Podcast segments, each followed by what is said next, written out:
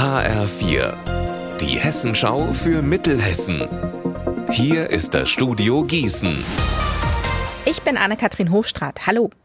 900 Menschen haben sich nach Angaben der Gewerkschaft Verdi heute in Marburg und Gießen jeweils vor der Uniklinik versammelt und eine Unterschriftenliste an geschäftsführende Politikerinnen und Politiker übergeben. Damit verbunden sind klare Forderungen an anstehende Tarifverhandlungen, erklärt Stefan Röhrhoff von Verdi. Mit dem heutigen Tag, mit der Übergabe der Absichtserklärung auch an den Arbeitgeber und die Politik, setzen wir dem Arbeitgeber eine Frist, bis in 100 Tagen mit uns einen Tarifvertrag abzuschließen für Entlastung und für Beschäftigungssicherung. Die Abgabe der Liste ist jedoch nur der erste Schritt. Der nächste Schritt wird der sein, dass wir den Arbeitgeber formell zu Tarifverhandlungen auffordern werden. Das wird äh, jetzt in den kommenden Tagen passieren.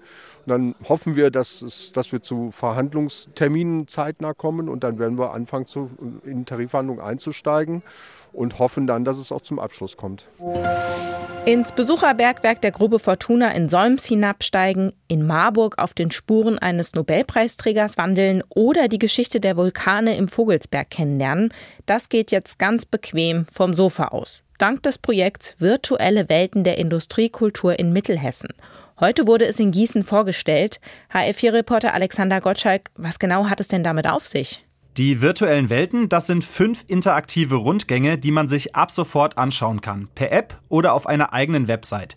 Die Rundgänge sollen Werbung machen für Sehenswürdigkeiten der Industriekultur in Mittelhessen und sie sollen die Leute im besten Fall zu Ausflügen dorthin bewegen.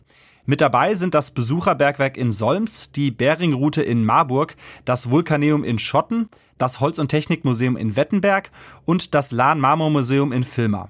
Sie wurden erst mit 360-Grad-Kameras abfotografiert und dann wurden aus den Fotos interaktive Karten mit Erklärvideos gemacht. Eineinhalb Jahre hat das Regionalmanagement an den virtuellen Welten gesessen. 100.000 Euro haben sie gekostet. Unser Wetter in Mittelhessen. Es klart mehr und mehr auf bei minus 3 Grad in Limburg, minus 4 Grad in Kölbe und minus 3 Grad in Grünberg. Die Nacht bleibt zu weiten Teilen klar, an einigen Orten bildet sich dann Nebel, stellenweise kann es glatt werden. Der Donnerstag startet dann wieder eisig und mit nur wenigen Wolken. Ihr Wetter und alles, was bei Ihnen passiert, zuverlässig in der Hessenschau für Ihre Region und auf hessenschau.de.